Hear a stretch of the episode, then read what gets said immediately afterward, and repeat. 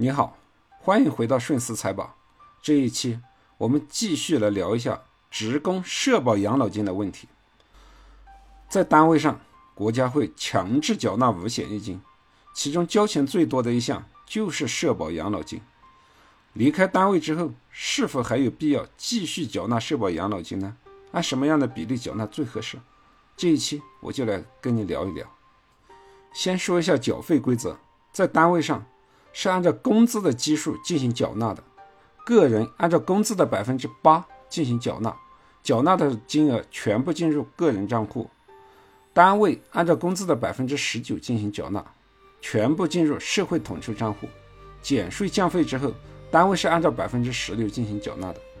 所以在单位的时候，个人扣的钱不多，但是离开单位之后，自己按灵活就业人员去社区去交。全部要自己来交，一下子就要交不少钱，很多人就可能会觉得不划算，就有可能放弃继续缴纳社保养老金，这样其实是不正确的。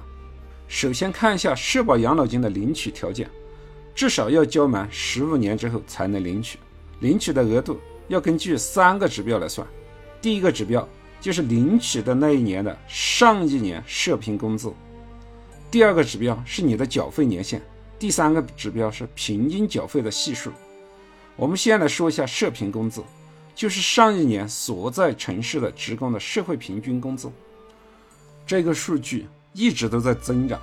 二零一一年，上海的社平工资只有三千八百九十六元，到了二零二零年就是九千三百三十九元，年增长在百分之七到百分之十。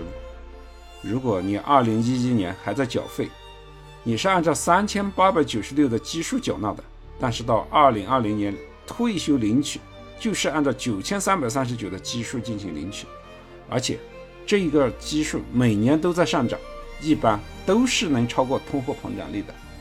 基数在上涨，怎么缴纳都是划算的，而且不缴纳，你的钱可能也存不下来。经济在发展，社会平均工资就会不断的增长，所以缴纳社保养老金。可以分享到经济发展的红利，那我们为什么不持续的去缴呢？第二个系数是缴费年限，缴费年限越长，进入到个人账户的钱就越多。灵活就业人员自己缴纳社保养老金，有百分之四十的钱都是进入到自己账户里面的。在社会统筹养老金发放的公式里面，社平工资和缴费基数算完之后，最后是乘以缴费年限。就是你最后可以领到的金额，所以可以看到，缴费年限是一个系数成倍放大的作用，所以缴费年限越长越好。第三个系数是缴费系数，灵活就业人员可以选择按照社平工资的百分之百，或者百分之三百，甚至百分之六十这些系数进行缴纳。那选择哪一档缴费最划算呢？下面我就来给你模拟计算一下，假设。王女士今年四十岁，她从三十一岁开始就为自己缴纳社保，现在已经缴满十年，再缴五年就可以达到十五年。今年缴费的社平工资是八千元，过去和未来每年我都按照百分之四的增长预估进行模拟。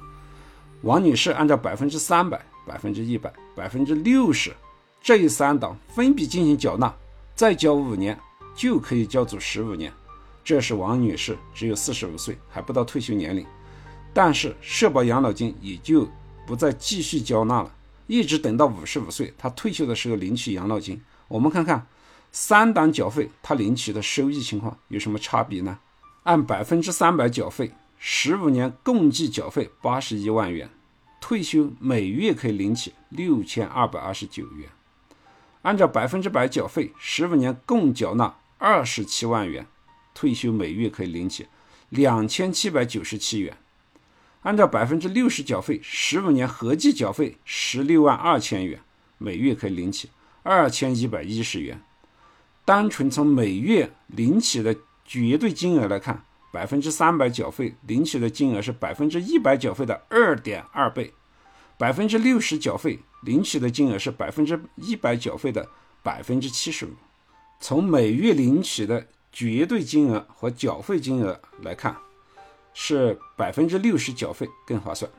如果王女士的寿命是七十五岁，总共可领取二十年，百分之三百缴费可以领取一百四十九万，是缴纳费用的一点八四倍；百分之百缴费可以领取六十七万，是缴纳费用的二点四八倍；百分之六十缴费可领取五十一万，是缴纳费用的三点一一倍。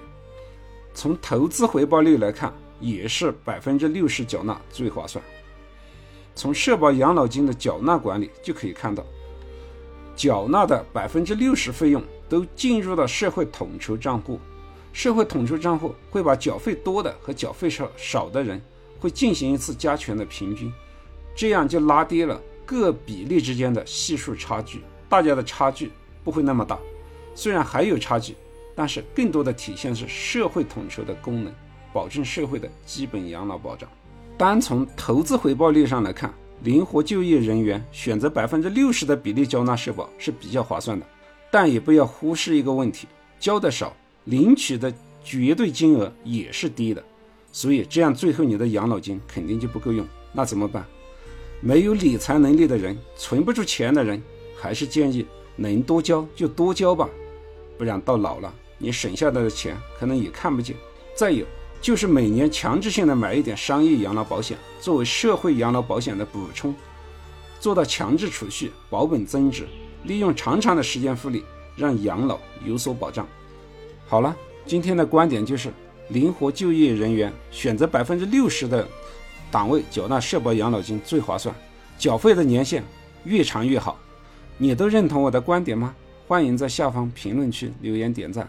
顺思财宝，感谢您的聆听，下期再见。